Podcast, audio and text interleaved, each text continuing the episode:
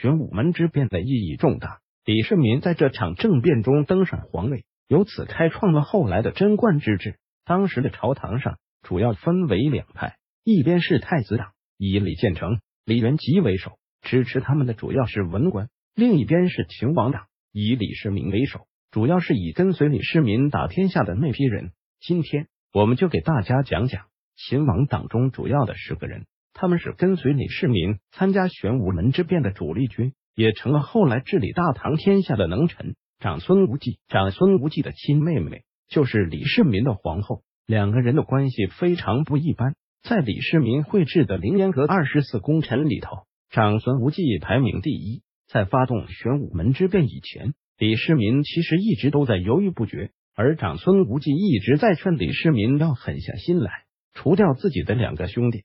玄武门之变后，长孙无忌受到李世民的重用。被封为宰相，官位显赫，而且后来唐高宗李治能当上皇帝，也是因为自己这个舅舅的功劳。不过，长孙无忌光荣了一辈子，到了晚年的时候，却碰到了武则天。按照长孙无忌的说法，武则天伺候李世民，不应该立为皇后，结果遭到武则天的毁灭性打击，多年老功臣被流放在外，最后被逼自杀。独孤雁云当年玄武门之变后。北方的突厥人认为中原空虚，就想趁着这个时候发兵进攻。独孤烟云便率军抵挡，结果不幸战死沙场。因为两件事情间隔的时间并不长，所以独孤雁云并没能留下太多的记载。高士廉他跟李世民之间的关系也很亲密。高士廉是长孙皇后的舅舅，而且威望很高，又在隋朝当过官，所以能力还不错。比起当宰相来说，高士廉更适合当封疆大吏。他在治理蜀地的时候，蜀地老百姓都很称赞他；反倒是在中央当官的时候，常常会因为犯一些小错误被斥责。后来李世民征讨高丽的时候，还是把他调到太子身边，帮助处理朝政。比起长孙无忌来说，高士廉最大的幸运在于他死的早，没有卷入到跟武则天的是非当中。房玄龄、杜如晦这两个人必须要放在一起说。这两个人简直就是最佳拍档。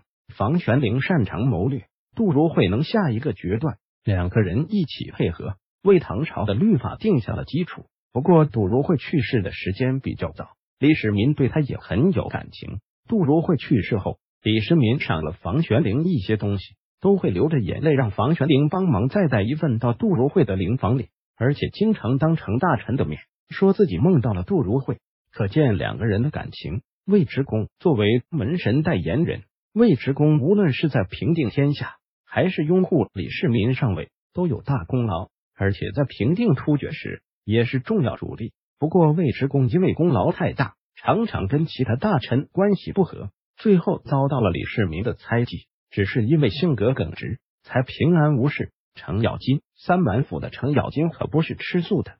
在玄武门之后，他又出军征讨突厥。不过在那以后，他就再也没有出军征讨，而是在家养老，最后活到七十七岁。段志玄，李世民打天下的时候，段志玄就在他身边。玄武门之变以前，太子党的人还曾经拉拢段志玄，结果真金白银在眼前，愣是被拒绝了。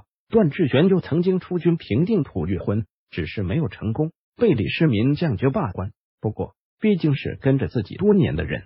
李世民依然让段志玄官复原职。段志玄去世的时间也很早，四十五岁便去世了。张公瑾，张公瑾去世的时间很早，在跟随李靖平定北方突厥后不久，就因病去世，被封为公爵。侯君集，本来侯君集在玄武门之变的时候，被认为是功劳跟长孙无忌这些人平起平坐，而且在后来才又出征突厥，平定高昌，功劳可以说是很大了。